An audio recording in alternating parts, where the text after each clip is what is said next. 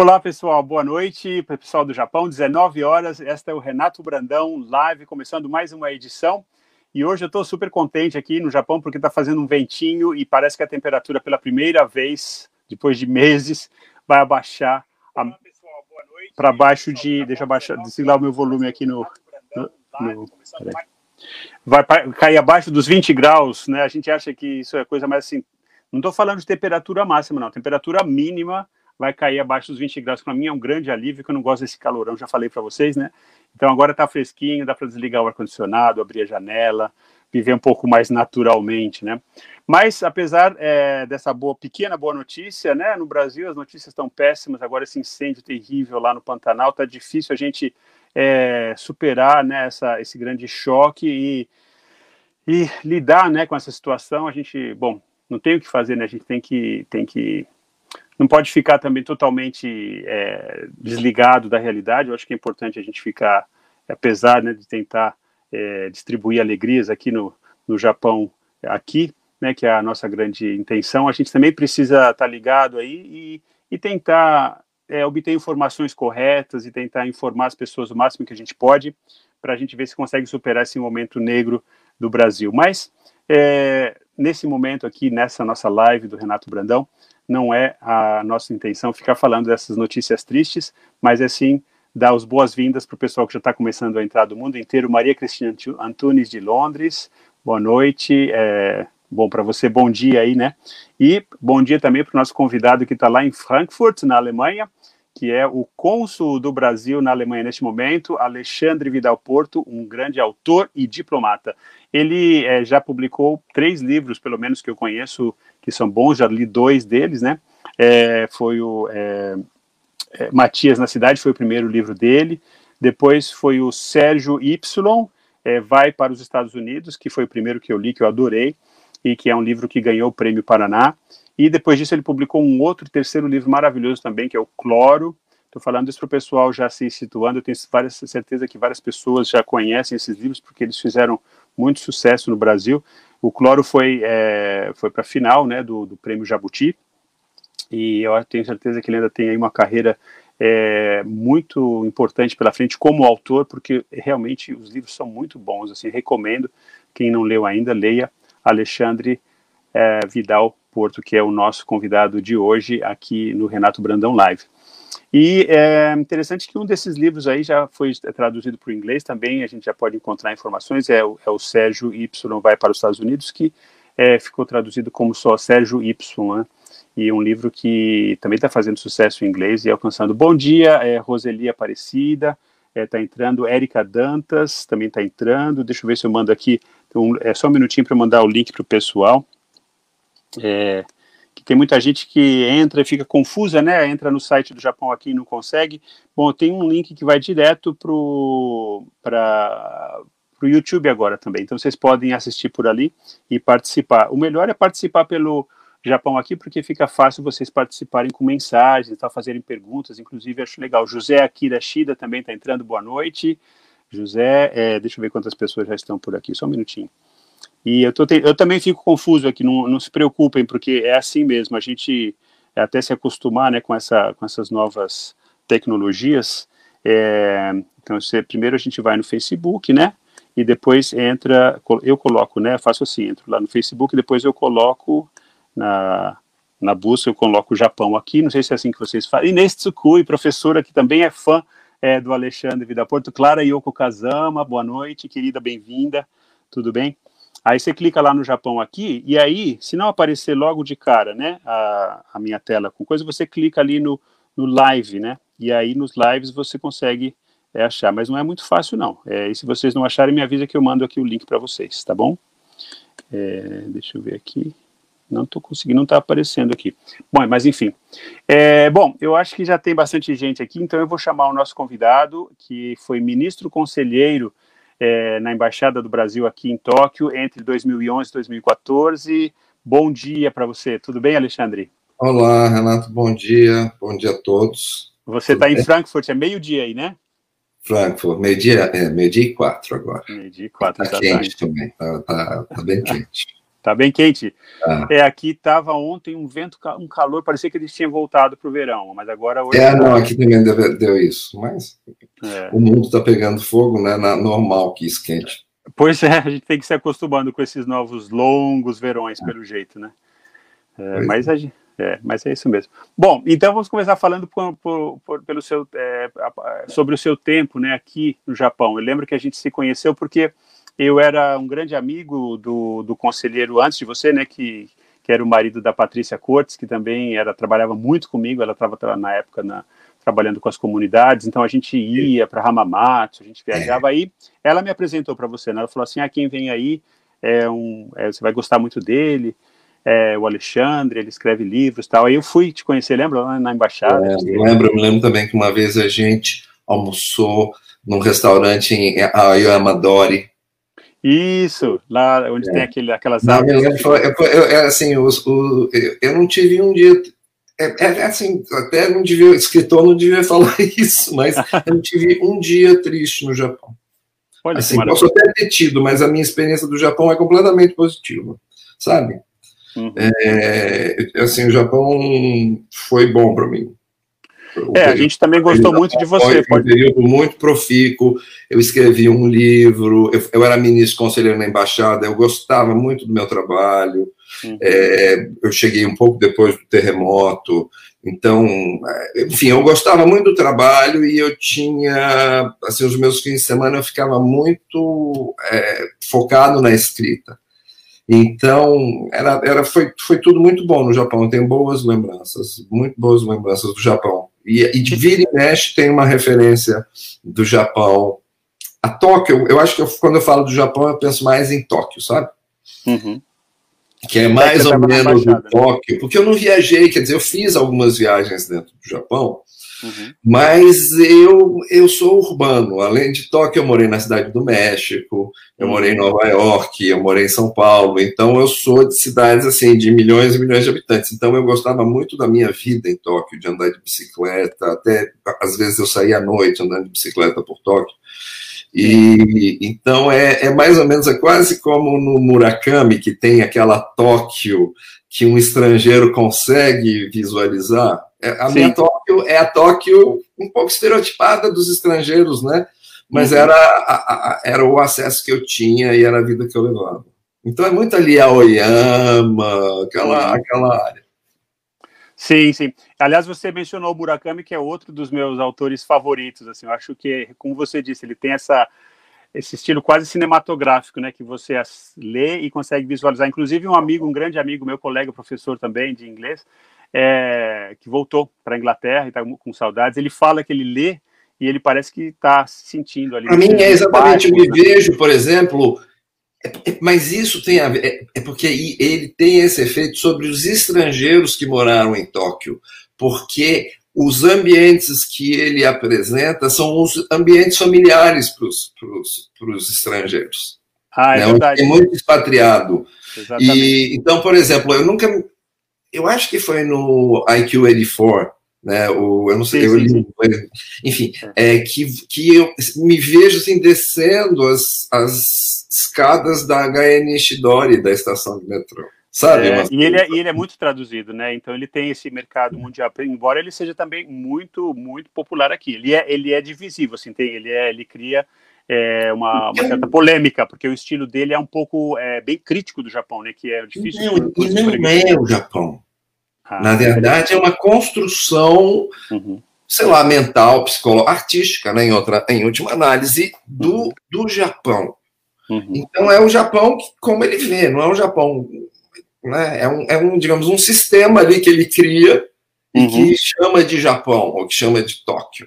Exatamente. E usa elementos reais da cidade, mas tem muito, né? Se é que se pode dizer de realismo mágico, entre aspas. Exatamente. Olha, a Sônia Suzana, lá de São Paulo, ela é uma espanhola que mora que mora em São Paulo, ela fala português super bem agora, e ela já morou aqui em Tóquio também, né? Ela, o marido dela é japonês, e ela está falando, concordo totalmente com o que estão falando do Murakami. Eu acho que realmente ele tem essa, esse appeal, né? Ele consegue, é, assim, atingir é uma coisa bem universal, e eu acho que é isso que é o que é o segredo que diferencia ele talvez de outros autores japoneses. Tem vários autores japoneses que eu gosto, mas acho que poucos conseguem falar de uma maneira, como você disse, fazer essa construção, né, do que é o Japão, do que é ser japonês, de uma forma uh, talvez mais acessível, né, para nós que não somos japoneses, né? Mas muitos japoneses também é, gostam dele. Acho que acho que a crítica que ele faz assim é muito contundente. Ele consegue falar desse momento, né, do Japão, dessa talvez frieza, né, dessa coisa um pouco é, desumana, né, que existe um pouco na sociedade japonesa, de uma forma bem contundente, né? Roberto José da Silva, Roberto Casanova está dando boa noite para você, Alexandre. Ah, obrigado, é, boa noite. Boa noite. Roberto Casanova, ele, ele fez muito sucesso aqui é, na televisão japonesa como músico brasileiro. Ele canta na NHK, ele já é uma personalidade aqui. Ah, ótimo. Então. Eu, mas aí. É mas é isso, ele traduz, de última análise, só para acabar esse capítulo Murakami, o que ele faz, ele traduz o Japão de uma maneira inteligível. Exato. Né? Que não é necessariamente é, correta, mas é inteligível, que faz sentido para a cabeça de um ocidental ou de um estrangeiro que esteja aí. Bom, e eu acho que você traduz o ser humano de uma forma inteligível, principalmente os personagens é, vamos falar do Sérgio Y vai para os Estados Unidos, né? Que é uma história. É América, América, né? Estados vai Unidos. Vai para América, desculpa, é, obrigado pela correção. É, Falei várias é. vezes. Mas no fundo, América e Estados Unidos, no, no livro. Exatamente. Mas assim, é, vamos falar um pouco. De... Foi esse que você escreveu quando estava aqui no Japão? Não, foi o foi o Flora. Foi. O que eu escrevi no Japão foi o Sérgio Y.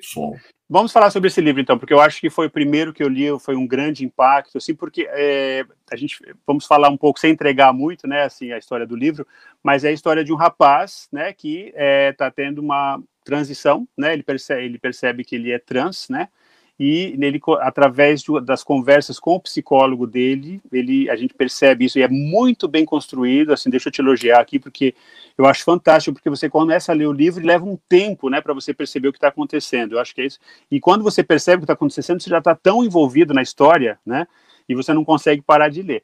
E uma coisa que eu acho super interessante nesse livro, que eu já falei para você, é que o personagem, a gente fala né, dos personagens trans, das histórias de trans que a gente tem hoje, que estão muito na mídia, né, e são mundiais, e essa polêmica toda que existe no Brasil, que é um país ainda conservador em relação às questões LGBT. É, mas, assim, uma coisa que diferencia esse, esse personagem é que ele não é um personagem marginal né? Porque eu acho que geralmente tem muito trans ligado à marginalidade, ligado à prostituição. Esse é um menino de uma família rica, é um menino de elite, né? E que resolve é, seguir adiante. Como que surgiu essa ideia para você? É, essa ideia surgiu em várias fases, porque eu estava escrevendo primeiro uma história sobre um psicanalista. Era, na verdade, era uma, uma psicanalista que se apaixonava de alguma forma pelo, pelo paciente, pelo analisando, e achava aí que não podia mais, tinha esse conflito ético de não poder mais ser analista né, do objeto do desejo dela. E é uma coisa que acontece, na verdade, né? A gente acontece mais do que a gente imagina, né? Não é, porque é uma relação, né? A relação analisando é uma relação muito íntima. E quando você entra no, no, universo da intimidade, você não tem muito controle. Você pode ser surpreendido por si próprio. Mas enfim, então tinha essa história do, da psicanalista e tinha a história de uma profissional do sexo trans, uma mulher trans assassinada em Madrid. Mas eu não sei, essas histórias nenhuma ia para lugar nenhum, né? E eu estava escrevendo das duas ao mesmo tempo, e eu fiz uma viagem, uhum. porque imediatamente antes de, de ser ministro conselheiro em Tóquio, eu era ministro conselheiro em Washington. Sim. E antes disso eu estava no México e eu tive, eu tenho três, tinha na época três cachorros e eu tinha de levar os, os é, três cachorros de carro do México até Washington, quatro dias dirigindo. Nossa! E porque não tinha como, eram três bulldogs franceses, não, não dava para ir de avião, aquelas coisas de verão tal. Então, nesse, nessa viagem, eu, eu ouvi um, uma, um curso da Universidade de Nova York sobre poesia americana. dirigindo no rádio. Dirigindo, ouvindo 10 CDs. E mais outras coisas, uma das coisas que eu vi. E quando a gente chegou é, em Walt Whitman, né, ia lá, falava de poesia, né, e quando chegou a Walt Whitman, que é um, um poeta, para quem não conhece, um poeta americano, é, um dos principais, mas eu não entendia muito, sabe? Falavam bem de Walt Whitman, Walt Whitman, Walt Whitman, e eu não captava muito o que, que era tão importante sobre o Walt Whitman, até que nesse curso a professora declamou um poema que se chama, em português, A Travessia da Balsa do Brooklyn, que basicamente conta a história dele, é, Walt Whitman, que morava no Brooklyn e trabalhava em Manhattan, mas não existia ponte do Brooklyn, as pessoas iam de balsa. Certo. E todas as manhãs ele fazia essa, essa, essa, essa travessia e, sei lá, a, o, o, sol da manhã, as gaivotas, as, as marés, a água, as pessoas, ele sentia, ele sentia assim uma felicidade muito grande dessa travessia, sabe? Era um, era um sentimento muito é, forte e positivo que ele sentia. Ele escreve ele muito sobre o mar, né? Mas não apenas sobre o mar, sobre o mar e sobre as pessoas que anos no futuro fariam essa mesma travessia e sentiriam essa mesma coisa que ele estava sentindo. Né? E aí, 70 anos depois, o Fernando Pessoa escreve um poema de, em resposta a esse poema do Walt Whitman, que se chama Saudação ao Walt Whitman, em que ele se identifica. Eu também fiz a travessia, eu também sinto a mesma coisa que você. E foi aí que as duas histórias se juntaram. E quando você fala de, de, é, de transexualidade, do, do, do, meu personagem que fez uma transição de gênero, na verdade, eu não estou falando de sexualidade. Eu estou falando de uma mudança radical na vida de uma pessoa, né? Em busca da felicidade. Que uma pessoa transgênero faz, mas que você também faz em outras formas. Sim. E, era essa mesma geração, porque é o seguinte: o Sérgio, né, que é um garoto de, de classe média alta, eu diria não é nem de classe média alta, é de classe altíssima. Assim, Sim, ele é bem rico, é. Ele é bem, os, os pais. É, eu me eu é né, mais ou menos, o pai dele era como se fosse o dono da Casas Bahia, assim, uma rede nacional de. ou da, da, da, da Magazine Luiza, o que seja. Sim. Era assim, ou seja, não era riquinho, era muito rico, ele podia fazer o que ele quisesse na vida dele, mas ele era infeliz, infeliz, infeliz, infeliz, infeliz. E ele resolveu ir atrás dessa felicidade. E por que, que ele resolveu ir atrás da felicidade? Porque ele foi ao aniversário de 100 anos do bisavô dele.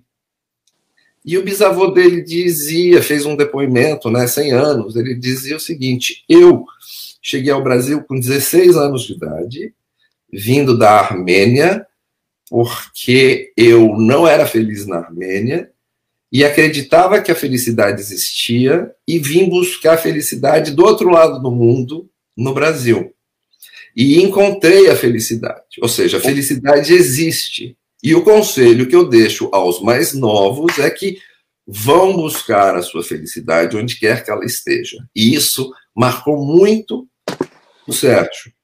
Sim. E aí, essa transição dele, que corresponde também a uma ida para a América, é essa busca da felicidade. Então, no, e tem uma outra história também no meio, que, eu, que também o inspira, mas eu acho que é muito uma história de imigração.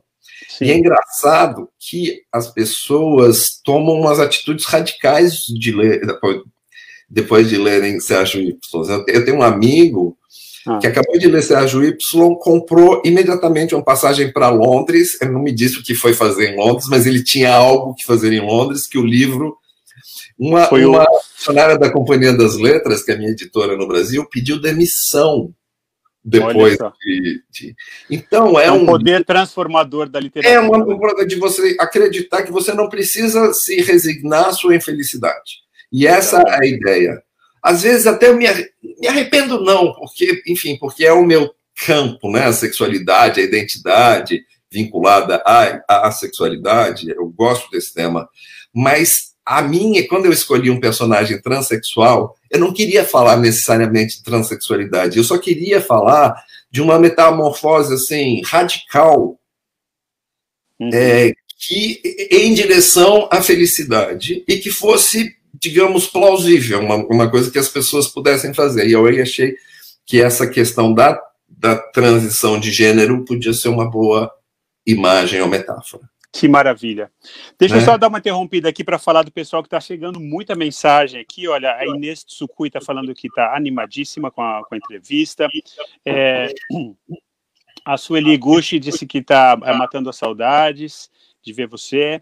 É, Roberto José da Silva já mandou boa noite. É, a Clara disse que ela se sentiu dentro do livro é, QI 84, né, que é o livro que a gente mencionou do Murakami, que acho que, é, acho que é isso que a gente percebe que a como teatro, né? O teatro, assim, eu, eu sou apaixonado pelo teatro, sou ator, é, e eu senti isso muito quando eu era jovem, que o teatro, quando ele acontece, ele é transformador. Ele nem sempre acontece. Então as pessoas às vezes vão uma vez, não gostam e desistem, né?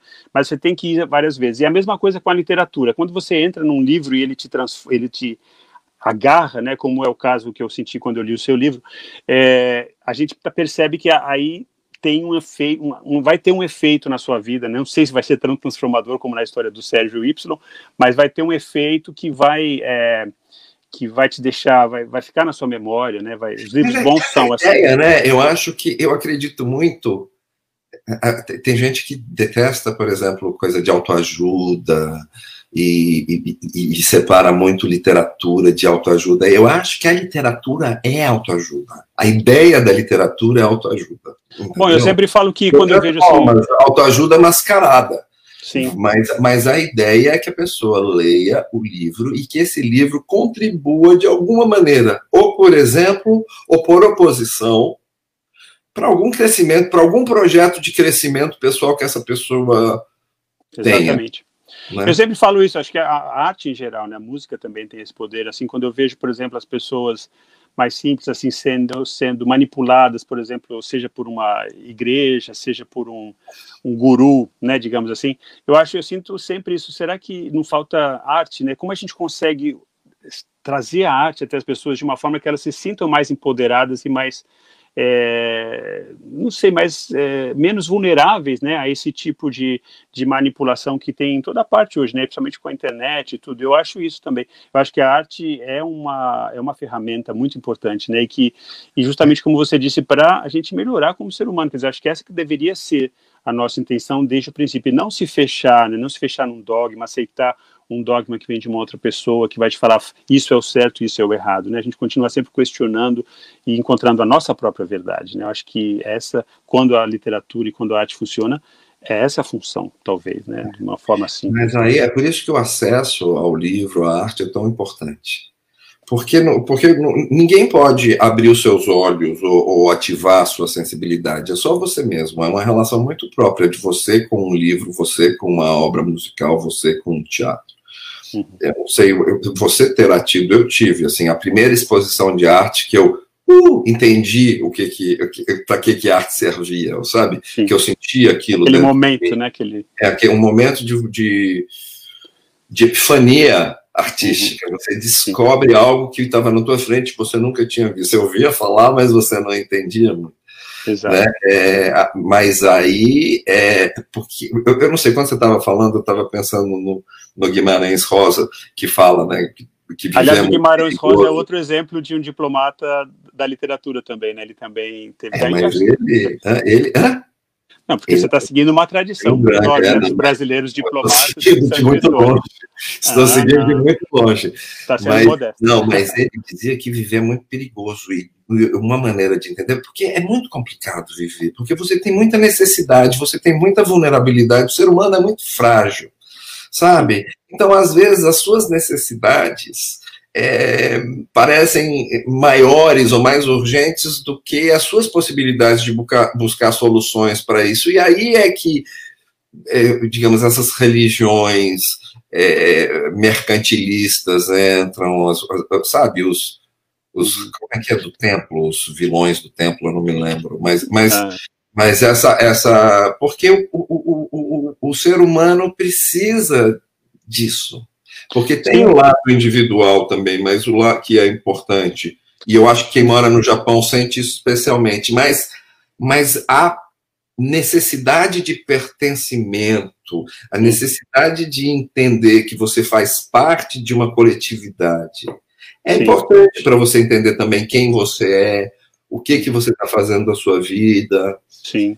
E né? E não ter aquele grande arrependimento depois. Né? Eu acho que nesse momento, principalmente, as pessoas que buscam né, uma coisa simples, eu acho que eu vejo não só as igrejas, mas a direita, a extrema direita, tem essa quase esse ódio né, da palavra diversidade, justamente por causa disso, porque viver é uma experiência diversa, né? E a gente viver em democracia, principalmente, significa abraçar essa diversidade. A gente não pode é. tentar escapar dela e, e, fugir, voltar atrás, né? E fingir que a vida vai ser simples, que vai, o preto vai ser preto, o branco vai ser branco, uma coisa assim simplória, né?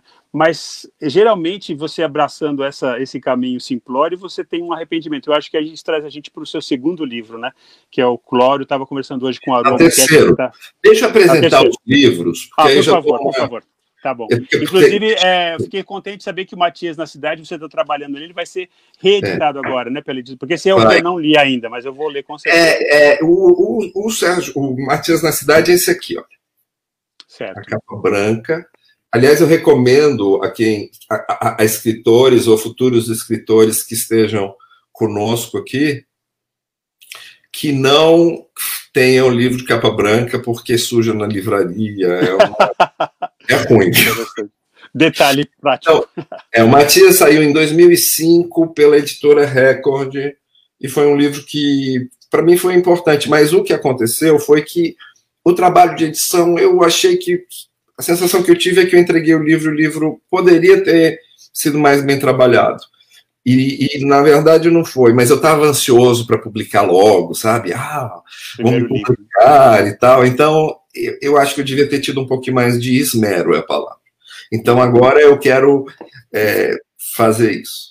O segundo livro é o Sérgio Y vai América, que já tem algumas edições, porque esse livro ganhou o prêmio Paraná de Literatura, saiu pela Companhia das Letras, saiu nos Estados Unidos, saiu na Itália, saiu. Enfim, esse, esse livro circulou, uhum. que é justamente sobre essa relação.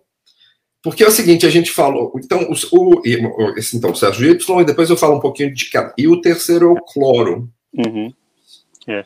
O Cloro, deixa eu só falar que é, eu tenho é, o Aru Albuquerque, é um colega professor aqui também que trabalha em Yamanashi, é um grande fã, você ficou super contente de estar assistindo a gente agora. Outro é o professor Romulo Erhalt, que está indo para Frankfurt, está só esperando acabar essa coisa, porque ele ganhou uma bolsa de é, postdoc aí no, no Instituto Koch, Koch, né, que, que é. é. super. Ele é historiador, ele falou sobre a história dos, dos, é, dos escravos é, japoneses. Que, ah, eu, vi, eu li agora há pouco, eu fiquei super interessado sobre, inclusive, dois garotos. que Eu li, eu li uma coisa na BBC, não foi que estava uma matéria? Ah, isso é de um outro professor que, que fez também uma, é, um trabalho sobre esse assunto, mas o trabalho é, mas o tema é maravilhoso. É não, maravilhoso. e ele está indo aí aprofundando a história. Quando vier Franco, por favor, me procure. Ah, tá Porque tá bom, vou falar para ele. Ele está aqui assistindo a gente agora. E ele né? é, ele está indo, então, e ele está falando um pouco também sobre esse lado, por exemplo, da explicação religiosa que os portugueses davam para justificar, né, digamos assim, a, a explicação teológica, digamos assim, né, para explicar por que que existia. Mas isso aí é outro assunto. Mas eu queria falar que o Aru, a gente estava conversando sobre o seu livro hoje, né, sobre o Clório. A gente estava falando do arrependimento, para voltar um pouquinho. E o, e o, o Clório é um livro triste, né, triste assim, porque ele ele é, é uma história de arrependimento. Não quero falar muito também, tá, para não entregar muito aqui, mas assim. Eu não acho, não, que seja triste. Eu acho que é real, entendeu? É uma realidade, é uma coisa que acontece com a maioria mas das é pessoas. Pior, é pior. Eu acho que poderia ter sido muito pior do que foi. Uhum. Sabe? é uma linha assim meio antes tarde do que nunca. Sim, exatamente. Mas, pelo menos teve, né, uma, uma, uma consciência em algum momento, né? Porque muitas isso. pessoas Nunca Mas, tem essa consciência. Renato, deixa, porque daí você vai dar o spoiler. Deixa eu, assim. Tá bom. Então, esse é o Cloro, uhum. que saiu é, no finalzinho de 2018 pela Companhia das Letras também. E, enfim. E agora eu estou escrevendo um outro que ainda. Então, o Matias uhum. fala a história, basicamente. São quatro dias na vida de um homem mega mulherengo, que se chama Matias Grapédia que não, não refreia a sua sexualidade. Deu mole, ele dá em cima, vai atrás e etc. E ele vive até que ele encontra com uma mulher em condições muito especiais e tem uma experiência também, assim, tipo essas experiências artísticas. Epifânicas. Que abre os olhos com aquela mulher naquela noite, ele descobriu para que, que o sexo servia. entendeu? Onde é que o sexo poderia levar as pessoas no sentido de transcendência? E então são quatro dias na vida desse cidadão. E esse livro deve sair, está dependendo de mim, porque a Companhia das Letras já está tudo certo, só que eu é que não entreguei o tá texto. Está editando, está tá mexendo nele. A minha editora já me devolveu, eu é que não devolvi para ela. Mas enfim, tá, esse é o Sérgio. Tá. O, Vou ler, o, Sérgio o Sérgio, essa história que eu já contei, então não. E o Cloro é uma história, é de um, é uma história de um cara que já morreu, ou seja, ele está contando a história, ele morreu oito oito horas antes. E, e, ele sabe que ele morreu porque ele lembra da morte dele. E ele está em algum lugar assim não identificado da não existência, que é um breu total. Ele não tem mais sentimento do corpo dele. É, ele não tem, digamos, nenhum dos cinco sentidos mas ele tem as memórias, o cérebro dele está funcionando. E ele fala: se esse meu cérebro está funcionando, tem alguma razão. Então, ou seja, eu vou ver Deus daqui a pouco, vou enfrentar o juízo final daqui a pouco, então deixa eu organizar as minhas memórias. E aí as memórias, ele vai contando a vida dele, assim, meio que episodicamente, vai mais ou menos numa ordem linear, desde do a memória mais, ah, digamos. E, ah, e uma questão que aparece é que o que, que acontece? O, o Constantino, que é o nome desse, desse uh, personagem, que também é um personagem de classe alta, bem estabelecido da cidade de São Paulo, o Constantino, aos oito anos de idade, leva um soco na barriga na escola do menino. A primeira, a primeira lembrança dele é o cheiro de cloro no uhum. corpo do professor de natação. Quando ele era criança, fazia aula de natação, o professor pegava ele no braço e ele sentia o cheiro de cloro no da corpo piscina. do professor, o cheiro de cloro da piscina no, no corpo do professor de natação. E ele tinha uma sensação assim muito prazerosa quando o professor o pegava e ele sentia aquele cheiro de cloro no corpo. Né? Anos depois, ele, é, na, aos oito anos de idade, ele leva um soco na barriga na escola, e o menino dá um soco e chama ele de bicha, na frente de todo mundo. E ele, e ele percebe ali, naquele momento, duas coisas. Primeiro, é que aquela palavra bicha, mais ou menos, desvendava aquele prazer que ele sentia no corpo do professor de natação, ou seja, bicha e aquilo tinham a ver uma coisa com outro, porque ele, ele mais ou menos já desconfiava, mas ele nunca tinha falado, por exemplo, nunca chegou para a mãe dele e falou assim: Mamãe, eu adoro o cheiro de cloro no professor de natação. Não, ela guardou para ele. Sim. Mas naquele momento que ele foi chamado de bicha, isso fez sentido. Um. Por isso que é a próxima dois, memória. Primeira, né, a primeira constatação dele. A segunda constatação era que ser bicha não era bom que você levava soco na barriga e etc. E. Então, o que ele faz? Ele, ele resolve que ele não é bicho. E, e, arranja uma namorada na quarta série, primária, na quinta série, outra namorada, até que ele encontra a mulher da vida dele, ele casa, ele sublima a sexualidade dele, não é que ele tem uma vida dupla nem nada. A mulher dele tampouco é muito ligada em sexo, então não tem uma cobrança. Até que um evento familiar faz com que ele confronte tudo isso, né? E aí eu conto mais ou menos a vida dele até a morte dele, né? E isso é a primeira parte. E depois a segunda parte do livro são depoimentos de pessoas que o conheceram, né? E, e uma coisa é a seguinte, que essa condição de bicha dele é revelada por aqui. Então as pessoas que falam dele depois que ele morreu, todo mundo já sabe que ele era homossexual no armário, etc que ele tinha essa questão. Interessante. Então, o livro é sobre isso. É, eu adorei também. E é interessante, é, a minha mãe leu esse livro, foi o último livro que ela leu, né? Ela nos deixou no ano passado. E teve, para mim, assim, teve uma coisa muito mística dela ler esse livro. Acho que para ela foi interessante também, porque a gente conversou sobre coisas profundíssimas depois desse, dela ler o livro, que eu já tinha lido também, sobre meu pai, sobre passado, sobre é, essas coisas que ficam não ditas, né, que eu acho super interessante como tema, e isso que eu chamei de triste, não chamei triste no sentido pejorativo, pelo contrário, é, acho que é um fascinante. É, Mas as Mas coisas eu... que a gente não fala, sabe? As coisas que a gente não fala para as pessoas que a gente ama e as coisas que. Porque a vida passa tão rápido, né? Isso que eu senti com a ida da minha mãe, assim, que olhando a vida dela agora, é. uma vida rica, maravilhosa, mas tudo fica tão compacto depois que a pessoa se vai, né? A gente vê, assim, aquele pacote que foi a vida da As começam aí, né? E não aí, não ir porque, porque sei lá, foi atropelado de surpresa, no... mas aí porque tem de ir, porque é o caminho mesmo aí, porque a pessoa envelhece e morre, aí é que você começa a entender essa condição. E eu acho que tem uma idade, sabe, Renato, em que as pessoas é, que cai a ficha disso. Sim. E, né? eu acho que ou menos a gente... nossa faixa etária que você percebe que já não você já entrou na, na, na, na montanha russa, não tem mais volta a gente começa a perder contemporâneos, né? não só os nossos pais e a geração dos nossos pais, mas as pessoas que também estão na nossa idade um pouco mais velhas. Mas assim, eu gostaria de falar também nesse momento que um grande amigo meu, Henrique, lá de Lisboa, está internado com Covid-19, nós estamos aqui torcendo pela recuperação dele, mas é um momento, acho que a, a gente está fazendo essa live por causa da Covid-19 também, então acho que ela trouxe muitas coisas boas, assim, está fazendo a gente refletir né, fazendo a gente pensar sobre várias coisas profundas que talvez a gente não estivesse pensando se a gente estivesse naquela roda viva, naquela loucura de sempre, mas ao mesmo tempo trouxe né, a mortalidade assim para mais perto da gente e talvez seja um momento importante né, para a gente pensar realmente o que importa, né, o que, que é importante para nós nesse momento, nessa vida. Isso aqui não é um ensaio para a vida, é a vida mesmo, né? E a gente já. Exato, eu já você vê hoje em dia, mais que na todos os dias no meu Facebook, eu abro, aí tem assim, minha mãezinha morreu. Eu fico até assim comovido em falar, não sei quem morreu, meu pai morreu, meu tio não sei o que morreu. Sabe, pessoas que há três semanas estavam vivas e que morreram de uma maneira desnecessária, né? Essa morte desnecessária. E, e é ruim demais. É, agora, é, e também enfrentar os problemas, pensar nos problemas, é dolorido, é difícil. Eu estava vendo, por exemplo, o, o, o, o Pantanal, o Pantanal queimando.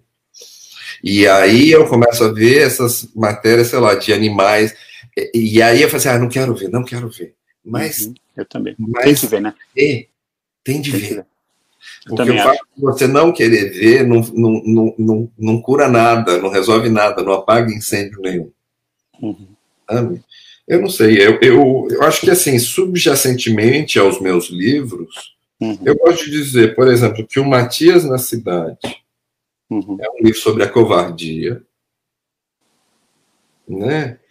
O, o Sérgio. Ipso é um livro sobre o otimismo. Uhum. E o Cloro é um livro sobre a coragem. Sabe, e, e, e aí é que tá. Eu uso essas, essas, em geral, eu uso essas metáforas de, de, de, de identidade, é, de gênero, de identidade sexual, de orientação sexual, de sexualidade, né? Eu, tenho, eu tô vendo que eu vou fazer um LGBTI, não sei o quê, porque eu já tenho um, um, um hétero, já tenho um trans, já tenho gay, eu estou faltando só um bi, que eu acho que meu próximo livro vai ter, uhum. e, um, e, uma lésbica. né? Aí eu faço o Falando do próximo livro, né, assim, como é que está indo, assim, sem, sem querer é, entregar muito, assim, mas para que direção você está caminhando agora nessa sua trajetória? Eu estou escrevendo um livro sobre é, eu tenho que voltar um pouquinho, até tenho aqui do lado a, a Granta, a revista Granta, né, aqui, a original em inglês, mas aqui, aqui. Esse é o número dela que está em nas bancas. É uma revista originalmente inglesa da Universidade de Cambridge que é, é lançada, eu acho que duas vezes ao ano só, e tem versões em várias línguas. Então essa aqui é, é a versão em português. E eu tô tem um conto meu nessa nessa edição. E, a, e, a, e a Granta, ela é temática, cada número tem. E, e, o, e o, o, que eu entrei no número da. Cadê? Eu tenho um problema aqui na. Ah, aqui, a traição. Traição. Traição. Então, é isso, esse, esse conto que não na história, mas no espírito, no assunto, é a uhum. gênese do meu próximo livro. É um livro sobre traição, mas não é uma traição conjugal, não é sobre um adultério, não é sobre nada disso, é uma é uma puxada de tapete, é uma traição de amigos, entendeu? Que é a que mais dói, né? Já sofri. É, porque esse que é, é, é, não, ainda bem que você falou isso. Posso ler um trechinho muito curtinho? Ah, por favor, por favor, leia. Porque vai falando aí enquanto eu encontro. Não, vamos ouvir então agora o, é mais o dois, também. Quando dói. você procura aí, eu quero falar para o pessoal também que vocês devem lembrar, talvez vocês não tenham associado, né? Mas o Alexandre Vidal Porto era cronista também da, da, da Folha de São Paulo e eu era um fã também ávido. Eu lia toda semana, inclusive é, sobre temas que tinha tudo a ver com o que a gente estava passando no Brasil naquele momento. Eram temas assim que me surpreendiam a sua, a sua sinceridade, né, sendo diplomata também, que a gente sabe que sempre é difícil, né? Mas lembrou um pouco aquele lado do, do Essa de Queiroz também, as cartas do Essa de Queiroz, né? Que ele tinha sempre essa essa falar das efemérides, né, falar do momento que a gente está vivendo, essa necessidade que você tinha e que você fazia também. Eu espero que você volte a escrever crônicas, porque eu sinto eu falta voltar, de ler. Eu estou para voltar, entendeu? Eu estou em conversações com a Folha, vendo o que que dá, porque de fato é um pouco incômodo, sabe? É, porque tem temas que, que não cabe a mim falar. Sim mas em que normalmente limitações, né? falar e que normalmente as pessoas esperariam até que eu falasse. É complicado você conciliar o escritor e o diplomata, mas eu estou vendo aí o que, que eu vou fazer. Eu, eu, escrever em jornal para mim é importante. Eu gosto de, de expressar minha opinião. Eu acho que como cidadão brasileiro, que é o que eu sou antes de ser diplomata, inclusive, eu tenho uma obrigação de participar do, do debate público. Sim. Mas eu entendo que eu tenho aqui e acolá uma limitação temática, de tema, não de expressão. Sim. Mas temas que não me cabe comentar, porque eu, enfim, estou numa carreira hierarquizada e eu sou cônsul-geral do Brasil em Frankfurt. Então, é mais o meu, o meu reino nas relações internacionais fica limitado, mas tem muitos outros assuntos sobre o que eu gostaria de falar. Mas deixa eu ler para você. Por, por favor, vamos ouvir o seu conto. Como que se chama o conto? Chama Corvos. Corvos, o, o animal, que aí tem muito em Tóquio. Né? Sim, sim é o seguinte: traição romântica a gente consegue entender porque é uma traição inescapável. Você se apaixona por uma pessoa involuntariamente. Se você já é comprometido, não tem como fugir. Ou trai os sentimentos do seu cônjuge ou os seus próprios. Não tem como escapar. Da mesma forma, dá para entender a traição por sobrevivência. É um movimento instintivo que se impõe matar para não morrer. As células precisam da traição para continuarem funcionando. Não é nobre, mas é biologicamente aceitável. A traição pela vaidade é que é imperdoável, porque é um ato, além de cruel, desnecessário. Ninguém precisava fazer isso com você. Ou seja, trair, né? Ninguém precisava te trair. As pessoas escolheram trair você compararam, ponderaram e decidiram. Na hierarquia das coisas, você perdeu, valeu menos. Sabe? É mais ou menos, é por isso que dói. Porque Exato. é uma essa traição de trabalho, essa traição, é uma traição desnecessária, é uma traição por vaidade, é uma traição por ambição e que desconsidera os sentimentos da pessoa traída. Entendeu? Não é sentimento contra sentimento. Exatamente. É dinheiro contra sentimento. É hum. poder contra sentimento. Aí é covardia, né? É. Bom, só avisar para o pessoal que o que está aparecendo aí na tela é a página do Alexandre Vital Porto. Lá vocês podem encontrar informações sobre os livros. Não está e... muito, não tá muitíssimo atualizada, não, lamento, mas. Ah, assim... mas mas pelo menos para a gente ter um ponto de entrada para quem ainda não te conhece, né, para quem quer conhecer os seus livros, eu acho que é um bom ponto de entrada. Mas o que você falou sobre, a, sobre as, as é, escrever, né, assim, dar a sua opinião, eu acho que isso traz assim à tona um assunto que é muito importante que eu sinto em você e na verdade em todas as pessoas que eu tenho convidado aqui para minha live, porque eu acho que isso é muito importante, que são, eu acho que são pessoas assim que têm essa noção de querer fazer o bem, né? E tem uma coisa que, que eu sempre lembro que é aquela é quase um clichê na verdade, mas assim para que o mal se instale, basta que os bons se calem, né? E essa coisa de você não se calar, para mim, me fascina e eu vejo isso em outros diplomatas também, é, porque é uma, como você disse, né, você tem as suas limitações e tudo, mas um que eu, que eu gosto de citar sempre, que a gente citou, assim, uma live recentemente, é o, é o Chiu, né, que foi aquele grande é, diplomata japonês que ah. passou, que foi Exato. contra o próprio governo japonês, maravilhoso, né? Quer dizer, ele sentiu ali o que era o certo e o errado. Ele, não... ele serviu na, em, em São Petersburgo, ele teve ali naquela área da, da cortina de ferro na Bulgária, não era? Acho que era Estônia, um dos países bálticos, se não é, me engano. Exatamente. E é. aí ele, no trem, indo embora, porque ele foi muito punido por isso, né? Na verdade, ele viveu quase uma vida de vergonha depois disso, porque no Japão, né, você ir contra a hierarquia é um crime. Mas no final da vida ele foi reconhecido e hoje ele é um grande herói. Ele foi declarado ele. justo entre as nações, como Exato. foi também o Aristides, o português, que acabou na miséria, que salvou uhum. dezenas de milhares de pessoas sendo cônsul em Bordeaux. E nós temos tem... também. Mas nós tem esse momento, né? Todos nós vivemos esse momento. Eu escrevi, eu escrevi na época, se as pessoas procurarem na Folha de São Paulo, tem a, tem a minha página na Folha de São Paulo com todos os meus artigos. E tem um artigo que chama Diplomatas Desobedientes. Hum. Que eu falo exatamente desses diplomatas. Eu lembro, eu lembro dessa, agora estou lembrando, exatamente. É, que, que não cumprem instruções por conta das suas uh, convicções morais né? E, e, e, eu dou os exemplos desses diplomatas que na Segunda Guerra Mundial tinham instruções estritas de não não é, concederem vistos, ou seja, não ajudarem, ajudarem. os refugiados e que, é. portanto, morreriam, Sim. e que resolveram não compactuar com isso. Né? É, e eu respeito muito essas pessoas. E os, quase todos se ferraram, assim, para usar um termo chulo, mas é, é, o Aristides Souza Junqueiro morreu, morreu na miséria.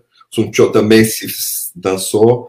O, o, o, mais conhecido deles, que é o Wallenberg, o Raul Wallenberg, sueco, desapareceu, foi aparentemente assassinado pelos russos. Pois é. Mas, é. mas salvaram milhares e milhares de pessoas que nas quais eles continuam, entende? Hum. É, uma, é, é um dilema. É uma geração ajuda a outra. É uma é um dilema que vem muito assim, é, em cada geração parece que ele renasce, né? Que é aquela coisa, o que, que é o certo, o que é o errado? Essa coisa, é, bom, o nazismo, né? É um exemplo. Eu, eu estudei muito, a, eu estudava alemão e literatura alemã quando eu estava em Londres e continuei na Austrália. Então eu li profundamente toda a história dos anos 30, dos anos 40, o que aconteceu na Alemanha. E é impossível a gente não ver paralelos com isso nesse momento, né? Só que ao mesmo tempo você não pode trazer à tona porque é uma carta, é, é uma coisa, uma jogada muito perigosa, né? Porque a gente não pode falar, afirmar que esse momento que a gente está vivendo é um momento de fascismo, de, de, de, volta do fascismo, mas tem todos os indícios, né? Agora, para a gente saber nesse momento, principalmente de, de, dessa superficialidade das redes sociais, né? E nesse momento de, de neoliberalismo, onde nós somos quase que forçados a sermos é, é, oportunistas, né? Eu vejo as pessoas ao meu lado assim, é, abraçando o oportunismo sem vergonha, porque não tem vergonha no oportunismo hoje em dia. Você, se você é oportunismo, você é aplaudido, né? Então as pessoas puxam o saco de pessoas que não deviam estar assim, assim babaricadas, porque são obviamente pessoas más, né?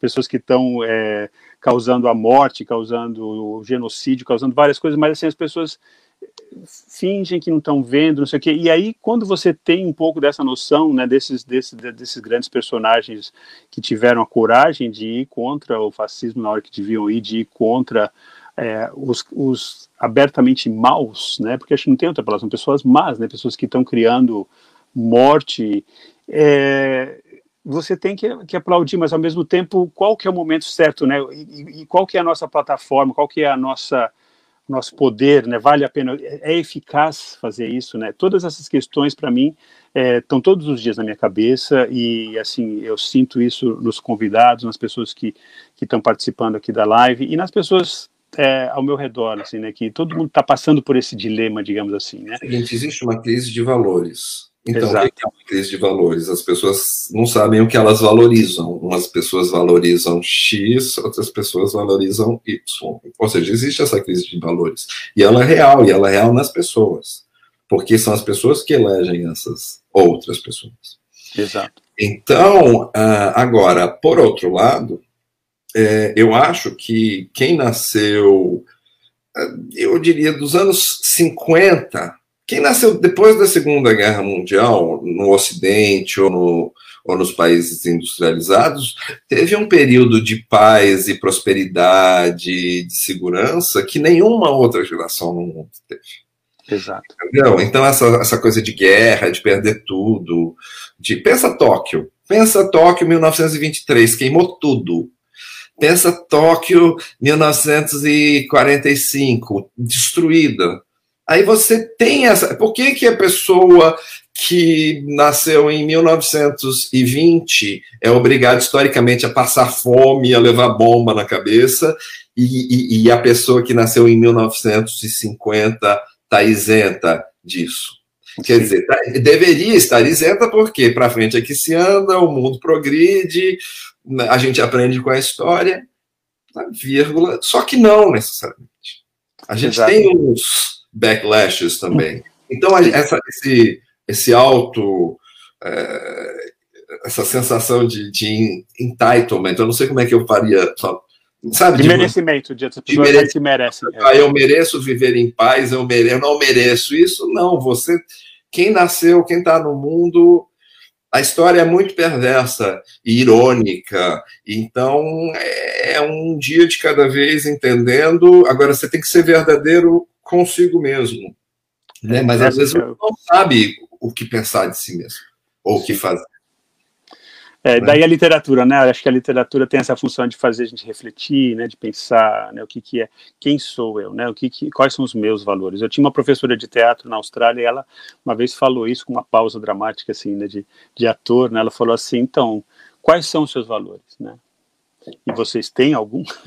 Essa foi a segunda pergunta, né? Porque muitas pessoas conseguem ficar bastante tempo sem precisar confrontar isso, né? Agora, no momento que, que uma coisa que você faz, né, um voto que você dá resulta numa tragédia, por exemplo, né, como foi no caso do, dos nazistas, né, é, que vamos lembrar aqui que Hitler foi eleito democraticamente, né, então isso, essa coisa do, do voto a, a, lógica das massas é muito estranha. É engraçado, o, o meu marido nunca tinha assistido Schindler's List.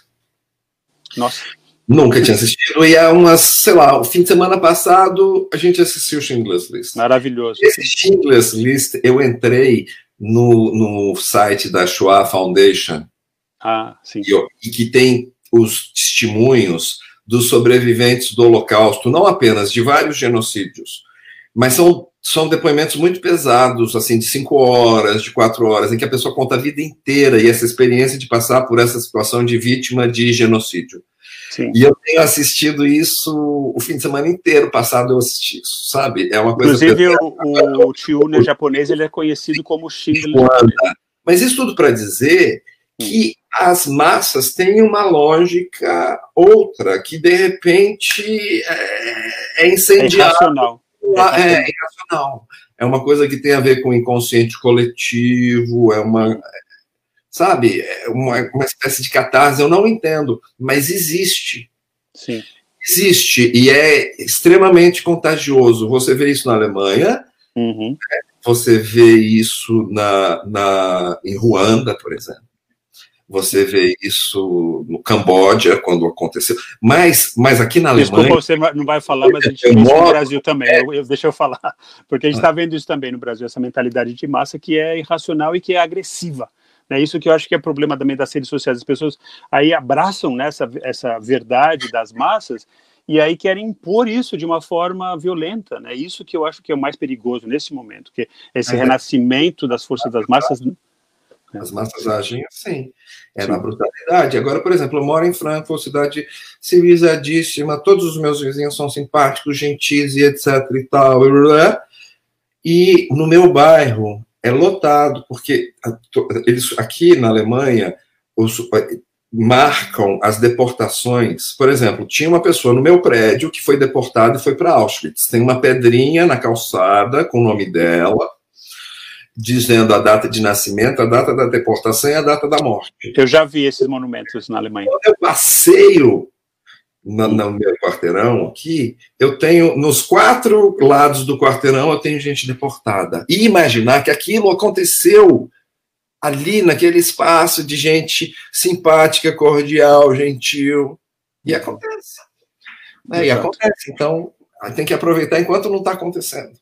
É, exatamente, esse sentimento de entitlement, né, você falou, esse merecimento, eu acho que é, ele, é, ele é bem efêmero, e eu acho que, infelizmente, é isso, né, assim, enquanto a gente não vive uma outra catástrofe, é, seja uma guerra, seja uma catástrofe é, ambiental, como a gente está vivendo, né, as pessoas talvez não vão se movimentar, não vão se sentir assim, a necessidade de, de fazer esse questionamento, de pensar realmente quais são os seus valores, né, talvez seja essa a natureza humana. É, só que agora eu acho que a questão é muito mais séria, porque é uma questão estrutural, estrutural mesmo. Nada acontece em outro planeta, né? A gente precisa ter um chão. Uhum. Ou seja, um, um ator precisa de um palco, a vida humana precisa da Terra. Então, se as condições de vida na Terra se alterarem, todo mundo morre. É uma ironia, mas, mas é uma possibilidade. Alguém me perguntou se eu tinha formação hum. é, religiosa, cadê? Formação teológica. Ah, sim. Sou, é engraçado, eu não, eu, eu, eu, é, eu me considero ateu, uhum. ah, mas a religião passa todos os meus livros e conceitos. É que a Maria Cristina Às vezes eu não tenho nem conhecimento que são conceitos teológicos, mas uhum. que aí eu vejo depois, entendeu? Que a coisa uhum. se manifestou. Quer dizer, eu, eu, eu, não sou religioso, mas eu, mas eu acredito no cosmos, digamos, numa, numa organização que as coisas têm. Sabe assim, um desenho. Tem, as coisas têm um arquiteto e um desenhista. Hum. Né?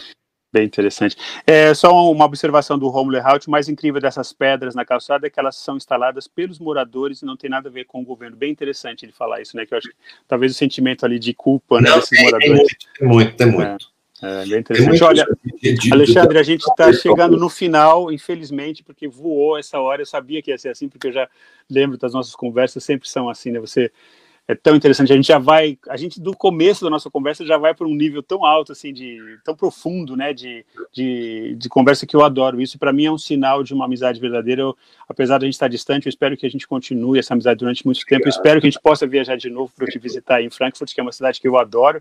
Aliás, muita gente fala mal de Frankfurt, né, que eles adoram Berlim, adoram Munique, que é uma cidade linda, mas eu adoro Frankfurt também. Aquela, aqueles museus que tem ali atrás perto do Rio são aquele retrato do Goethe que tem quando você entra naquele museu, para mim, já justifica ah, uma visita para Frankfurt. o que aconteceu com Frankfurt é que ela foi toda destruída na guerra, entendeu? E ela foi reconstruída sem dinheiro. Então ela não tem os rococós todos de Munique e tal, mas tem vida, né? Tem. É uma cidade muito cosmopolita e é uma cidade que, historicamente, ela fica no centro da Alemanha, tanto leste-oeste quanto norte-sul. Então, há um ponto de congraçamento. As pessoas se encontram em Frankfurt, as pessoas vêm para Frankfurt para se encontrar.